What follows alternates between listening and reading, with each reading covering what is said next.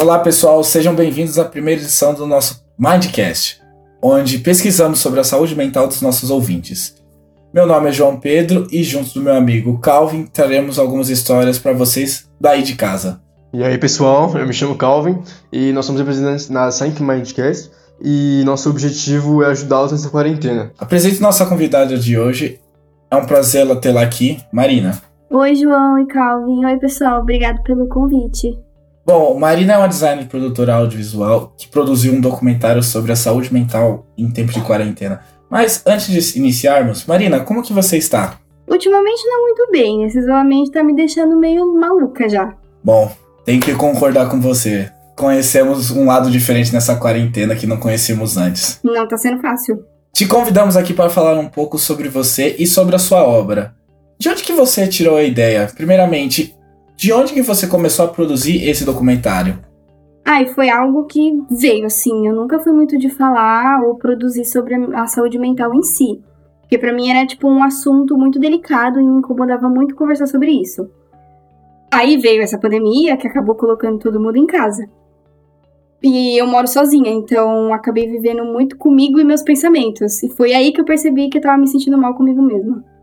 É um assunto delicado às vezes, evitamos até tocar neles para não dar certos gatilhos não só para nós mesmos, quanto as pessoas ao nosso redor. É, eu concordo plenamente, João. É, eu tenho uma pergunta meio delicada. É, por que você não se sentia bem falando sobre esse assunto? Então, é, há quatro anos atrás eu fui morar com meu marido, Estevão. A gente alugou um apartamento no centro de São Paulo, era bem pequenininho e barato. Apesar da simplicidade, a gente vivia, tipo, muito bem junto. Eu amava muito ele e nessa próxima quarta-feira ele vai fazer dois anos de falecido. Nossa, Peço até desculpas por nós termos entrado nesse assunto, mas até continuando sobre isso, isso foi um baque muito grande para você? Quando ele faleceu, eu quebrei completamente. Fiquei sem chão, comecei a levar a vida muito sozinha. A minha família é do interior, então a gente não tem muito contato. Agora imagina o desespero, recém-formada na faculdade, sozinha na Grande São Paulo, com um emprego tipo não muita coisa e sem familiar ou amigo próximo.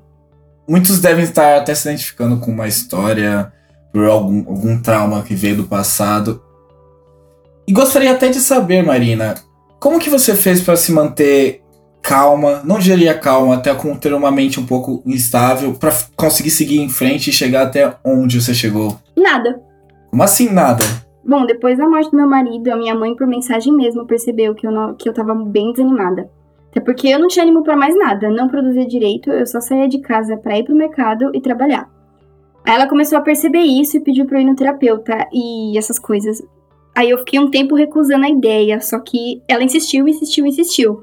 E por causa disso, há um ano eu tô fazendo a terapia e a Camila, que é a minha terapeuta, quando me conheceu, me contou que já aí eu já apresentava sinais de depressão. Mas isso para você foi um choque muito grande? Você chegou a negar isso desde o começo? Como que foi para você? Eu fiquei um mês inteiro recusando a ideia e tentando me convencer que, tipo, eu era imune à depressão. Meio tosco. Só depois que eu fui entender que ela queria dizer o que ela queria dizer, e aí eu fui melhorando desde então. Bom, Marina, João, eu gostaria de fazer algumas perguntas que nós pegamos no Instagram para vocês. Nós fizemos um post no Insta pedindo para que as pessoas mandassem algumas perguntas relacionadas a esse podcast. É, a primeira pergunta é do arroba João João. Eu tô muito confuso nessa quarentena. Gostaria de saber se é comigo mesmo isso. João, não, não é só com você. A quarentena tá deixando. tá me deixando confuso, tá deixando todo mundo confuso de uma forma ou outra. Mas já, já isso passa, eu espero.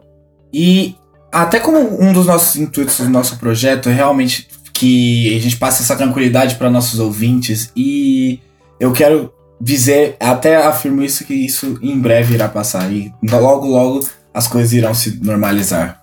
A arroba underline, Doksho, e o arroba Alan L310 mandaram perguntas semelhantes, que eu gostei bastante. É, e a pergunta é o seguinte: O que vocês estão fazendo na quarentena para se distrair? E o que vocês fazem para não cair na rotina? Para me distrair e não ficar na mesma rotina de sempre, eu tô tentando fazer coisas novas, como ler um livro. Eu tô acabei comprando novos jogos pro meu PlayStation 4 e tô jogando eles também. E também, como qualquer entusiasta sobre carro, eu também tô vendo muito sobre esses assuntos no, no meu próprio Instagram pessoal. Ó, oh, boa, ler, adoro ler. Gosto de passar também meu tempo, tipo, vendo filme, série. E às vezes eu arrisco lançar uns desenhos. É... E quais livros vocês costumam ler? Bom, cara, eu vou te falar que um, uma das séries que eu sou bastante fã, que li em português e tenho vontade ainda de ler em inglês, é a série do Harry Potter. Tem até alguns em inglês já para começar aí. Vamos ver se eu consigo continuar esse projeto meu. E eu já me empolgo para livro de investigação criminal. Colocou polícia, colocou uma investigação, eu compro. Nem, nem questiono. É, bom, vamos para a próxima pergunta. A próxima pergunta é do vitor.1337. É, e a pergunta diz o seguinte: Como está sendo lidar com a convivência entre vida pessoal e trabalho nesse momento da quarentena? Eu tô trabalhando muito de home office e agora também, por conta dessas gravações de podcast, a gente quis entrar nesse projeto da Science Mindset, a gente está com uma expectativa muito grande para fazer esse podcast. Pode, além de ser uma forma de trabalho, de nós treinarmos um pouco mais as nossas qualidades na área do audiovisual, isso também vai ajudar muito como distração na nossa cabeça, para não cair muito no, naquela rotina como a gente, nós mesmos dissemos. Sim, muito bom. Eu te, tenho meu projeto de documentário, né, que foi para mim uma experiência, tipo, bem legal. Que antes eu era bem segura de falar, só que com o tempo eu me acostumei, eu me senti confortável, e é sempre bom trazer a informação para as pessoas, tanto quem tem a ansiedade ou a depressão quanto não tem, que, assim, por mais que pareça ser um bicho de sete cabeças, não é uma coisa que não vai ser resolvida nunca. Então, com muita calma e muita cautela, a gente pode ir trabalhando vários pontos. Ao menos pelo a expressão que você passa, vai ser algo de muita ajuda para diversas pessoas que poderão assistir esse. E espero eu ser uma das pessoas para assistir esse documentário, que estou eu muito ansioso para ele. Espero que eu também estou bem animada produção dele, a edição dele, tá sendo tudo bem legal. Caraca! Mano, a rotina de vocês está sendo incrível, tá ligado? Tipo, não é igual a minha que é um pouco mais itinerária, por exemplo, aqui em, aqui em casa a gente já fica meio mais paradão, sabe? Eu, óbvio que eu tenho os meus hobbies, eu faço os minhas, meus trampos, mas eu não sou tão é, movimentado como vocês assim, como ler livros, fazer desenhos. Pô, eu acho isso muito irado, mano. Demais. E agora a próxima pergunta é da arroba Passang30. Como vocês estão cuidando da alimentação em tempo de quarentena? Vocês planejam um dia ou a semana de forma que haja tempo para vocês estar dentro de casa? Meu, essa pergunta aí você me pega, porque se tem uma pessoa que tá péssima para falar de alimentação sou eu. E além da alimentação péssima, eu não tô fazendo, tipo, nenhum exercício, além de levantar do sofá e ir pro banheiro e do máximo na, na cozinha. Vou ser sincero com vocês que para mim tá sendo difícil também. Eu até confesso que engordei alguns quilinhos.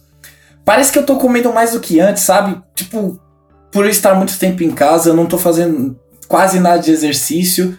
E até tento fazer alguma coisinha aqui, outra ali, justamente só para manter um condicionamento físico bom, mas confesso que tá sendo difícil, ainda mais para uma pessoa que carrega algumas lesões de joelho. Mas eu tento o máximo possível. é, eu concordo totalmente com você, João. Acho que nessa quarentena tem muitos desafios e um deles é emagrecer, né? Apo... Aposto que alguém vai emagrecer nessa quarentena. Quase impossível. Mas, enfim, vamos para a última pergunta, pois nosso tempo, infelizmente, está acabando. E a pergunta é da arroba Underline. E ela perguntou, se pergunta é boa, como não procrastinar na quarentena? É, essa pergunta aí acho que é a melhor. Eu acho que em todo esse tempo de quarentena eu não pensei nisso. Tipo, como não fazer isso? eu acho que vai da, de cada pessoa, sabe? Porque, por exemplo, gosto muito de fazer coisas em tempo determinado para que não fique acumulado nas tarefas. Mas ao mesmo tempo tem horas que eu olho e vejo assim, ah, eu posso fazer isso mais tarde, mas depende muito do que for, se for algo cansativo ou não. Mas geralmente eu procrastino um pouquinho, não vou negar. Ah, esse é o meu hobby fazer isso, realmente. Só que também eu procuro fazer uma, tipo, uma coisa de cada vez, pra eu não ficar mais maluca. Eu também tento, tipo, dividir as tarefas pelo dia, e se eu não. Se não couber na minha rotina naquele dia, eu faço no outro. Pra não ficar nada muito nem cansativo nem difícil. É, eu amei essa experiência. O que, que vocês acharam? Gostaria de saber da opinião de vocês. Eu achei muito simpático da parte de vocês para fazer esse convite para mim. Eu pude sair um pouco da rotina e conversar um pouquinho com as, com as pessoas, saber um pouco das, da vida das pessoas e também aprender um pouquinho. Então, Calvin, até o que venho, eu venho comentando muito com os meus colegas sobre o podcast, eu fico. É uma coisa que eu quero trazer de experiência para minha carreira e com certeza foi algo que me surpreendeu bastante. Eu não imaginava que seria uma, uma coisa tão difícil de se fazer, mas também não posso negar, eu criei uma expectativa muito grande nele. Mas eu sinto que esse objetivo foi concluído e que cada vez eu quero almejar um pouco mais. Quem sabe um, um segundo episódio, não sei. Totalmente, tô, de, tô a par com essa ideia aí.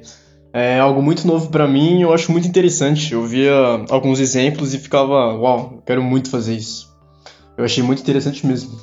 Infelizmente, a nossa conversa está chegando ao fim e gostaria de agradecer muito a Marina por ter vindo dar esse tempo conosco, conseguiram divulgar um pouco sobre o seu documentário. Espero que todos que estão ouvindo nosso podcast que também assistam esse documentário, porque eu vejo que é uma coisa muito boa que a Marina quer passar uma mensagem muito boa para todo mundo, não só para as pessoas que têm ansiedade ou também para os familiares dela, mas eu quero eu, eu entendo que ela quer passar uma informação muito boa para isso e todos devem assistir, que é um negócio que mesmo que você não esteja passando por sufoco durante a quarentena, você vai conseguir entender um pouco da intenção que é que está sendo tratada por ela.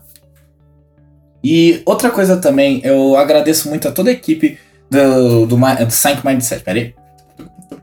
E outra coisa também, agradeço a toda a equipe nosso Instagram, da arroba Mindset, por elaborar de uma forma muito boa. E por fim, também quero agradecer a todos que estão ouvindo. Muito obrigado e Boa noite, galera. É isso. Muito obrigado, é, como você falou, todo mundo que tá ouvindo. É, e é isso. Boa noite, boa noite, rapaziada. Se cuidem. Boa noite, gente. Eu gostei bastante também. Agradeço muito pelo convite. Muito obrigada mesmo. Foi, é muito importante para mim. E eu espero que vocês gostem do documentário também quando sair. Acredito que o Instagram vai deixar todo mundo a par disso. E é isso, gente. Obrigada. Lavem as mãos. Passem álcool gel e usem máscara se for sair de casa. Por favor, usem máscara. Agradeço muito e tchau, tchau.